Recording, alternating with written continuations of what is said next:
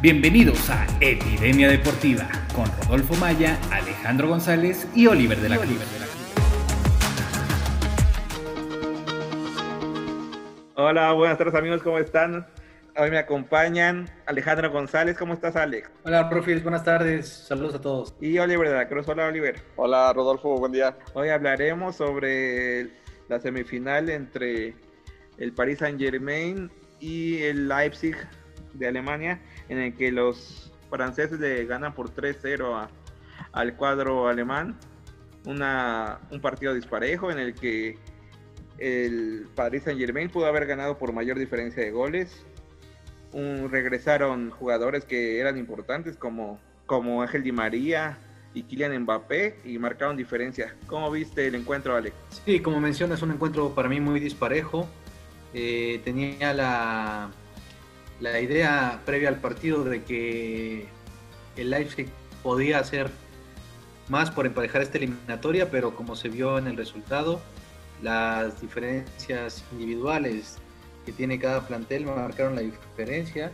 Este, para mí, la delantera que tiene el París, nada más por nombres y por calidad, es muy, muy superior a lo que puede hacer ofensivamente el equipo de Leipzig, que como ya lo habíamos platicado en programas anteriores, es un equipo que traslada muy bien la pelota hasta la tercera zona del campo, pero llegando al área ya no sabe muy bien qué hacer con el balón y me parece que una vez más se vio en este partido. Me parece que a ratos le compite bien el balón al, al Paris Saint Germain y le incluso eh, llega muy bien hasta la última zona. Sin embargo, ya cuando se plantea en ella ya no tiene escasas ideas y, nunca supo qué hacer con la pelota. Y prueba de ello fue los pocos tiros que realizaron dentro de los tres paros que me parece que ni siquiera llegan al número de goles que anotó el Paris Saint Germain.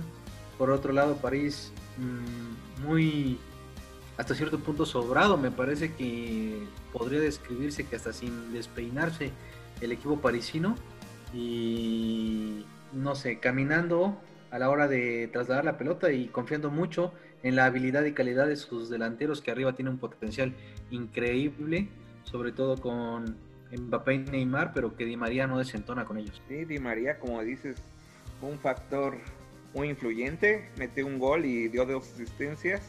Pudieron haber más goles, otros dos de Neymar y uno de Mbappé que Gulax, Gulax sí saca una mano.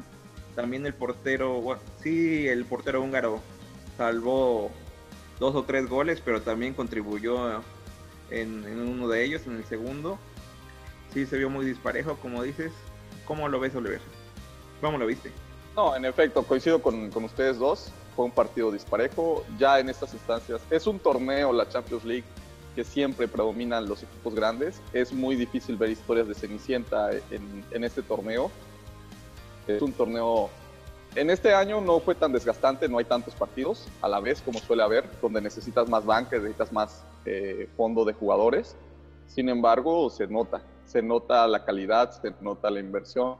Eh, los jugadores del París están muy comprometidos, están muy metidos en el campo, muchos de ellos llegan en su mejor nivel. Di María dio un partidazo hoy, se ve un Di María maduro, un Di María no tan acelerado como solía ser, un más pensante, más, más maduro en general. Y pues sí, el partido pues fue, fue un trámite para el París, fue fácil, realmente el juego. Para ellos estuvo muy cargado, era muy difícil. Y yo quería ver a, la defensa de, de Lipsi que se vio muy bien contra el Atlético de Madrid, pero con otra característica de delantero. Los delanteros del Atlético son, son más rígidos, son más fuertes y en cambio aquí tienes más habilidad, más velocidad, más explosión y fue un poco más, fue mucho más complicado detenerlos y se nota en el marcador. Sí, este, contra el Atlético de Madrid fueron otra historia. Hoy solo, creo que solo hay dos tiros de parte de Leipzig. Uno de Marcel, Marcel Savitzer que contiene muy bien Rico y el otro un tiro de Angeliño, pero fue hasta el minuto, después del minuto 70 que, que se vio al, al jugador español. Tampoco aparecieron otros que habían hecho partido muy bueno contra el Atlético como Campal, como Paulsen como Chic y hasta el final entra el, que le dio el gol del triunfo al, al Leipzig contra el Atlético como que es Tyler Adams y sí, no, no, no, hoy no diría borrados, pero sí, sí se veo mucha diferencia entre el Paris Saint Germain y el Leipzig. 3-0 y pudieron haber sido 5 o 6 goles, ¿no, Alex? Sí, pudo haber sido un marcador más holgado. Ya, de hecho, en los últimos minutos, eh, durante la transmisión, yo estaba ah, comentando que sentía que tenía que sacar a, a los tres de arriba Tuchel y sí termina por sacar a Mbappé de María, pero no saca a Neymar, que por ahí del minuto 87, 88 le llegan, le hacen una entrada un poco fuerte y yo sentía que no había necesidad de arriesgar a un jugador. Desde el minuto 75, 80 ya era momento de sacarlo y cuidar el, el marcador. Eran 16 años que, que no llegaba un equipo francés a la final de la Champions League y el gobierno catarí, que es el dueño del Paris Saint Germain, se ha gastado un total de 1.304 millones de euros en armar este, al, equipo, al equipo después en estos años y ya por fin se ven frutos en el que se llega a una final. Es mucho dinero, ¿no, Oliver? Muchos años de inversión para, para el Paris Saint Germain. Sí, muchos, muchos años y mucho dinero el que se ha invertido en este equipo, en el sueño de, de trascender en Europa. Realmente para la inversión el haber llegado a la final no se queda aún corto, necesitan ser campeones. Se ve complicado, pero bueno, eso será análisis para otro momento. Pero eh, a mí me da, personalmente me da gusto ver equipo, que el equipo por fin tenga forma. Por, el, ese equipo ha pasado muchos jugadores en los cuales han invertido mucho dinero y que no han logrado el cometido. Tiene inversiones que no fueron rentables al final de cuentas y ahora sí, ahora por fin logran llegar a, un, a, la final, que es uno de los pasos que tenía que cumplir el Paris Saint Germain. Me gusta, me gusta que haya equipos nuevos, que la baraja de grandes equipos favoritos al título vaya creciendo. Ya conocemos a los de siempre. París empieza a formar parte de ese, de ese selecto grupo de, de equipos que, eh, que podemos catalogar como favoritos que seriamente compiten por este título. Repito, no es un título fácil de conseguir y se nota. Eh, no se, normalmente no encontramos equipos, entre comillas, por llamarlos de alguna manera, pequeños peleando por el título. Fue loable y es totalmente aplaudible el trabajo de, de Leipzig, pero ya para este nivel es, es complicado sí es muy complicado llegar a estas instancias. Es la primera vez que el Paris Saint Germain llega a la final. Se podría coronar. su rival saldrá entre el Bayern Múnich que enfrenta al Olympique de Lyon mañana. El Bayern es favorito, pero no, no se puede descartar de ninguna forma el Olympique. Podría ser una final francesa. Serán dos técnicos alemanes los que los que lleguen. Es, es una revolución, ¿no, Alex? Ya se ven otros equipos, ya no son los de siempre que llegan a la final y a estas instancias. Sí, bueno, tenemos que considerar la última década como una, de, una década completamente atípica en el fútbol mundial, con una hegemonía de dos naciones principalmente, que son el Real Madrid y el Barcelona, lideradas por cada uno de sus estandartes, que son Cristiano y Messi respectivamente, pero es una década atípica en el fútbol mexicano, no, perdón, en el, fútbol europeo, pero eh, considero que, que, vamos a regresar a lo que era antes de que llegaran estos dos potencias a monopolizar o duopolizar el fútbol europeo. ¿sí? Son pocos los equipos que pudieron arrebatarles títulos, caso del mismo Bayern, caso del Inter de Milán, de ahí en fuera básicamente ellos dos fueron los que dominaron Europa y ahora empieza a ver, empezamos a ver equipos eh, con una frescura diferente, salir de lo que fue la, década anterior y me parece que de aquí en adelante va a ser algo similar. Ya la temporada pasada tuvimos como equipos revelaciones al Tottenham y al Ajax, esta temporada tenemos al Olympique de Lyon y al mismo Leipzig.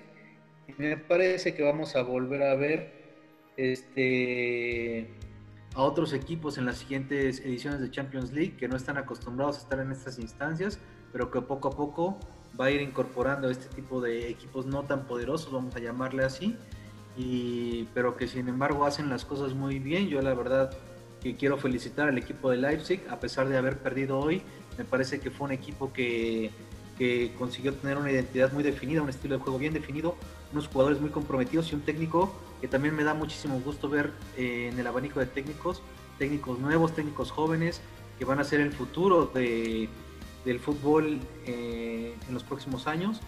Y, bueno, lo mismo con Rudy García, que me parece que es un técnico que, que, igual me gusta mucho su estilo, me gusta mucho cómo plantea sus equipos, me gusta mucho su estructura de juego, que probablemente mañana no le alcance, eso ya es otra cosa, pero que creo que con equipos un poquito Mm, con una plantilla un poco más completa, podrían competir. Quiero mencionar que coincido también con Oliver que al ser una edición atípica, los equipos chicos, este, como bien lo mencionó él, no tienen un desgaste de tantos partidos y que por lo tanto su plantilla está más descansada para poder afrontar estas competiciones. Lo mismo le pasa a los equipos grandes, pero eh, sin embargo se me hace un apunte muy correcto por parte de Oli y, coincido plenamente con él. Sí, se ven técnicos nuevos, como lo es Julian Nagelsmann, que no llegó a ser un jugador profesional por, por, una serie de lesiones. Él se encuentra con, con el entrenador del Paris Saint Germain, Thomas Tuchel, y él es el que le pide analizar los, a los rivales. Ellos, ellos coincidieron en Laxburgo cuando, cuando estaba todavía de jugador Nagelsmann, él le pedía analizar rivales y ahí nace la, inquietud de Nagelsmann por ser entrenador. Y este, ahora, a sus 33 años, llegó a una semifinal. Sí, es un entrenador que tiene mucho futuro, ¿no, Oliver? Sí, ahora sí que hubiera sido un profesional, pero se lastimó la rodilla, Rufis. Este, de cierta manera, me gusta el proyecto, espero que siga Leipzig trabajando así, que logre consolidarse como un equipo competitivo en la liga alemana, un participante regular en la Champions. Siempre se agradece nombres nuevos, equipos nuevos a los que pueda seguir. Hasta el momento recibieron un gran premio que es llegar a, semifinales en tan poco tiempo de, la fundación, bueno, de, la, de que adquiere el equipo Red Bull y ahora a mantenerse, a seguir siendo protagonista, a seguir siendo un equipo que compite. Por ahí se, se hablaba de que hay equipos que todavía están en un proceso de aprendizaje.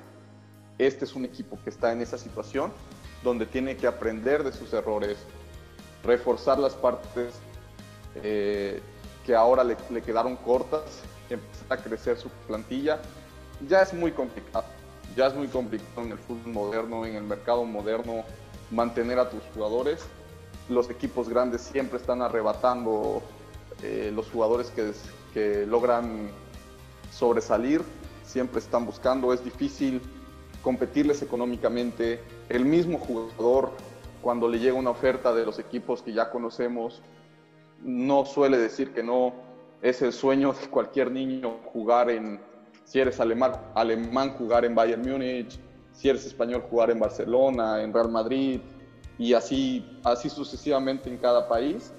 Entonces esperemos que se les respete, que puedan cuidar a, su plantilla base y hacerla crecer. Y ojalá, yo le deseo que, que siga siendo un, un, invitado regular en este torneo. y como tú dices, a los equipos que no son considerados grandes, que les llega, cuando sobresale algunos futbolistas se les llega a, comprar, otros equipos les ofrecen les ofrecen grandes contratos, grandes sueldos y, se van. Eso también pasó ahorita con el Leipzig, que se les fue Timo Werner, Timo Werner que fue al Chelsea y era la figura de este equipo. Y, pero ellos supieron aprovechar el plantel que tienen. Sí se podría decir que lo extrañaron, pero, pero llegaron a la semifinal. Si hubiera sido diferente, tal vez no Alex, que con Timo Werner en la cancha. Sí, seguramente hubiera sido un equipo que hubiera dado un poco más de pelea, sin embargo creo que el resultado hubiera sido el mismo, porque aunque Timo Werner es un gran jugador, y aparte en una zona en donde claramente se ve eh, disminuido el equipo alemán con su salida, porque sí le falta alguien allá arriba que pueda hacer la diferencia para los goles. Aún así creo que la, la diferencia de plantel es abismal, no solo en los 11 titulares, sino en la banca. Y me parece que el fondo que tiene el París eh, no lo tiene ni siquiera el Bayern, que sigo considerando, a pesar de todo, que es el favorito para llevarse esta edición de Champions. Eh, me parece que, va a ser un gran partido. Ojalá y sí se, y sí se dé, pero hay que esperar a lo que pase mañana. Sin embargo, el París, lo repito, tiene un, gran plantel y tiene muchísima banca, mucho de dónde cortar el equipo de Tuchel podría poner incluso dos alineaciones y se me haría así un equipo competitivo. Sí, muy buen plantel tiene el Paris Saint Germain. También lo tiene el Bayern Múnich, que es el favorito para ganar mañana. Pero eso ya lo veremos en el, podcast de mañana. Eso ha sido todo por hoy, amigos. Gracias, Oliver. Gracias a ti, Rufis, y gracias a todo el mundo por, por seguirnos. Gracias, Alejandro. Gracias, Rufis. Saludos a todos. Buena tarde. Y agradecemos una, una vez más a nuestro editor Jesús Leiva, le mandamos saludos. Saludos Chucho, muchas gracias. Hasta luego. Esto fue todo en Epidemia Deportiva. Hasta la próxima.